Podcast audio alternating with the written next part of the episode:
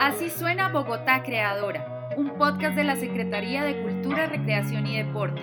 En este espacio se habla, se escucha y se cuenta la creación en Bogotá. Hola a todos y todas las seguidoras de este podcast de Así Suena Bogotá Creadora. En este nuevo episodio de la serie Expresiones del Barrio hablaremos sobre el muralismo como expresión artística de la que Bogotá es cuna de creadores.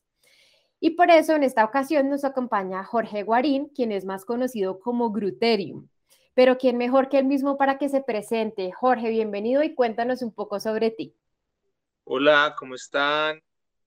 Espero que muy bien. Nada, contento por participar en este podcast. Eh, muchas gracias por tu invitación. Y pues nada, vamos con, con todo acá hablar rico un rato. Sí, como tú dices, pues llevo un tiempo pintando, ¿Quién es Gruterium? Gruterium. Qué, qué manera de empezar la, el podcast. No, Gruterium es, es mi seudónimo, o sea, es como ese personaje que recoge como toda esa línea estética, gráfica de, de las criaturas, los monstruos, pero también como lo, lo social, lo marginado. Gruterium es como un poquito de todo eso. Bueno, cuéntanos ¿Cómo fue que surgió como tu amor por esta práctica artística, por el muralismo, por el mundo del graffiti? No sé, o sea, yo siempre digo que, que nunca es tarde para empezar, como hacer como lo que uno quiera, ¿no? De corazón. Yo estudié, o sea, de profesión soy máster en artes plásticas de la Universidad Distrital. Yo ya finalizando la carrera, pues empecé como como a lanzarme a esta onda de, salir y pintar. Realmente siempre tuve el interés, eh, mi círculo como personal, amigos, pues algunos sí grafiteaban, pintaban, pero pues para mí como, o sea, tenía una visión diferente, como, bueno, quiero como ver el lado académico, con unas bases de este tipo, pero ya terminando mi carrera, pues yo dije, no, nada, voy a votarme, siento que estoy listo, me siento seguro, y pues me fue re mal porque igual eh, pintar en la calle es una vuelta re diferente, entonces fue como empezar de cero, pero obviamente pues una experiencia muy disfrutable y, nada, pues empecé, pues empecé como en ese momento, ¿no? ¿Por qué dices que te fue mal? Cuéntanos un poquito más de eso. Porque creo que igual eso es como una, una mirada muy general, ¿no? La gente, de hecho la gente ve como muchos grafitis, muchos muros pintados y dicen como, no, eh, como que son tan efímeros o como orgánicos que simplemente tú los ves aparecer por la calle, ¿no? Pero detrás de eso hay como un esfuerzo ni de madre porque ya uno pintar en la calle se expone como al resto de situaciones, tú estás en un estudio, en un taller, pues pintas tranquilo, le das el tiempo a tu proceso, la dinámica en la calle es diferente, o sea, muchas veces si lo haces ilegal tienes que pintar súper rápido. Y si tu interés es generar un resultado estético, entonces lo mismo, tienes que esforzarte un buen para que quede como tú quieres, el sol, lluvia, eh, no tener los requerimientos de altura. Entonces yo me fui enfrentando como a todos esos elementos y fue como un poco estrellarse, como, ah, bueno, entonces esta vaina eh, es súper seria, eh, exige mucha energía, días de trabajo, e inversiones económicas. El caso es que me fue mal porque creo que me estrellé un poco. O sea, y no me queda tan bien igual. Mis primeros spots son como todos feos, pero ahora yo digo, bueno, algo se ha mejorado, ¿no? Bueno, y en este punto, ¿a dónde te ha llevado la, esta práctica del arte urbano después de estrellarte, haber salido adelante, haber mejorado tu técnica? ¿Qué consideras que es lo bueno que ha salido de todo eso? Creo que muchas cosas. Creo que principalmente como que me siento feliz que todavía me siento como con la energía y con el interés por continuar, como pintando, explorando, haciendo proyectos, eh, participando. Creo que eso es lo que actualmente me tiene como muy feliz con la práctica. Y adicional, creo que las puertas que se han abierto, siento que pues mi línea gráfica se ha dado a conocer un poco más y no he tenido como que sacrificar esa estética como por agradar, por así decirlo, sino que siento que ha fluido que ahí va. Cuéntanos un poco precisamente como sobre esa estética que, pues, que dices, tienen como tus obras, cuál, cómo describirías tu estilo. Yo, yo creo que es un estilo como ilustrativo, como si bien no se conecta con el, con el lettering, como con estos estilos, como el wild style, como las letras, esto que se ve muy propio en el graffiti, sí se ve como muy también del lado como de la ilustración, como el diseño de personajes. Entonces, no sé, alguna vez una persona me dijo como que mi estilo era muy garbage, como muy basura, pero no en un sentido negativo, sino como que le evocaba como, como a esos personajes de que veían por Boomerang, Nickelodeon, o esas series noventeras que se ven como los personajes así. Entonces, de alguna forma, sí son un referente para mí, como gráfico, en las paletas de colores. Entonces, siento que mi estilo es como garbage.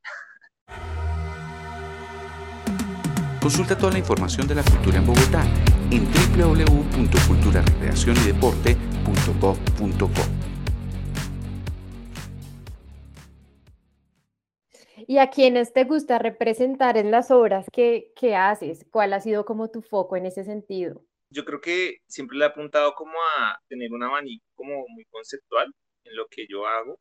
Regularmente presento, intento representar como estos personajes como el ñero, como el personaje así urbano, como siempre busco como un personaje que no sea como dentro del común, por así decirlo, sí que suene feo, en lo que se ven como en las representaciones del arte urbano, ¿no? Entonces, pues regularmente tú ves el pájaro, el ave, el paisaje, el, el retrato, igual es súper complejo hacer eso y lo respeto mucho, pero yo creo que mi interés es más como por representar esas cosas que, que de pronto no son tan agradables a la vista, sin que diga que lo que yo hago es como totalmente feo, ¿no? Es que tú haces preguntas muy difíciles. ¿Y por qué, por qué, estos personajes? ¿Qué es lo que te motiva a, a ponerlos en los moods? Pues, hace poco pinté uno que era como Rafa de los Simpsons, si lo, si lo asocias. Bueno, hay una escena icónica de Rafa en la que Lisa, el episodio se llama Yo amo a Lisa. A Rafa, Rafa se, se le declara a Lisa como en público, en televisión, y Lisa le dice que no le gusta, y hay como un, un momento en el que se le rompe el corazón. O sea, esa escena me parece genial. Porque, porque te menciono esto porque igual yo creo que hay como momentos de la vida o el cotidiano de uno que lo lleva como a pensarse qué hacer en la calle, ¿no? O sea, no, no puedo decirte que yo planeo como, no sé, este mes voy a pintar esto. Quizás debería hacerlo, pronto sería como más contundente, ¿no? Como a nivel de organización pero no sé, a mí me influyen como el, día a día, momentos, cosas que me pasan, cosas que veo. Y en este muro que pinté de Rafa, pues lo mismo, me pareció como interesante esa ruptura de como de, de su corazón, no porque me rompieron el corazón, sino que siento que es una imagen impactante y dije, bueno, voy a llevarla como con mi línea gráfica y pues gustó, o sea, como que la gente, uy, sí, cuando, cuando lo rechazó Lisa, que no sé qué, bueno, en esencia como el cotidiano. ¿Dónde está el mural de Rafa? Ese está en la 11 Sur con séptima, ahí cerquita, más o menos, en San Cristóbal. Ahí está el spot. Bueno, ya saben todos para que vayan a verlo. Lleguen, lleguen. Bueno, continuando aquí con este tema de las expresiones de barrio, quería también que me contaras qué ha significado para ti el poder expresarte a través de este arte primero como el elemento del barrio me parece como elemental. Pues creo que el lugar de enunciación de uno es ese. Entonces creo que la visión de uno respecto al mundo parte como de, eso, de lo que uno fue como barrio o lleva al barrio, ¿no? Creo que Alfloricos tiene una, una, una frase en un tema que dice, podrá sacar al negro de este barrio, pero nunca al barrio de este negro, ¿no? Entonces creo que es un poco eso, como que uno siempre lleva su barrio, sus, sus, historias, lo que lo forman para, para filtrar como todo esto creativo, ¿no? Lo tomes todo a pecho, Dios le ayuda al que madruga y yo qué, solo trasnocho. En el reino de los suelos, los gatos tienen siete vidas, pero todos los perros van al cielo. Podrás sacar este negro del barrio, jamás podrás sacar el barrio de este negro. Los míos nunca se automarginaron tuvieron todo en contra por hacer lo contrario. No me dejen beber que la cago, la mujer dice que estoy malos tragos. Pambele, pambele. Creo que en el barrio no hay mucha mucho acceso al arte, creo que eso es una de las problemáticas que uno ve, ¿no? Como que quizás se ve mucha autogestión, pero a la larga los colectivos, los, grupos, las organizaciones se van quemando porque no ven como un apoyo o, o, la, la misma comunidad como que existe, ¿no? Ven como la cultura algo, algo muy como en el aire, ¿no? Como gaseoso, pero no, no lo es. En ese sentido, quisiera también que nos compartieras tu experiencia a, a, raíz de la beca de arte urbano que te ganaste de la Secretaría de Cultura sobre el mural que hiciste en San Cristóbal. Cuéntanos un poco de qué trató y cómo fue este proceso. Como mencionas, es una beca que me gané el año pasado. Fue una propuesta como interdisciplinar, entonces, pues si bien el, el proceso fue todo como focalizado al graffiti, al arte urbano, hubo un componente muy social, de hecho, participó una trabajadora social, participó gente en audiovisuales, o sea, nos organizamos de tal forma para impactar como mucho mejor como en la comunidad y que la propuesta pues fuera más de, más, de mayor calidad. La experiencia fue muy buena, siento que pues yo siempre lo menciono, como que finalmente hay que aprovechar estos recursos, estos estímulos, que son como esa oportunidad para uno hacer algo grande, hacer algo más planeado, como que igual hay que pensar como a largo plazo, cómo esos proyectos te, te pueden favorecer en, en, tu portafolio, en tu proyecto artístico. Y para mí la beca fue un poco eso, fue como fortalecer mucho como el proceso independiente que llevo como, como artista urbano, pero también ver cómo hubo mucha aceptación, fue muy asertiva la comunidad con el proyecto. Creo que fue todo como una amalgama, fue muy bonito, o sea, sentir que la gente se identificó con el proceso y con el resultado de la beca. Siento que fue como significativo. ¿Y sobre qué fue el mural?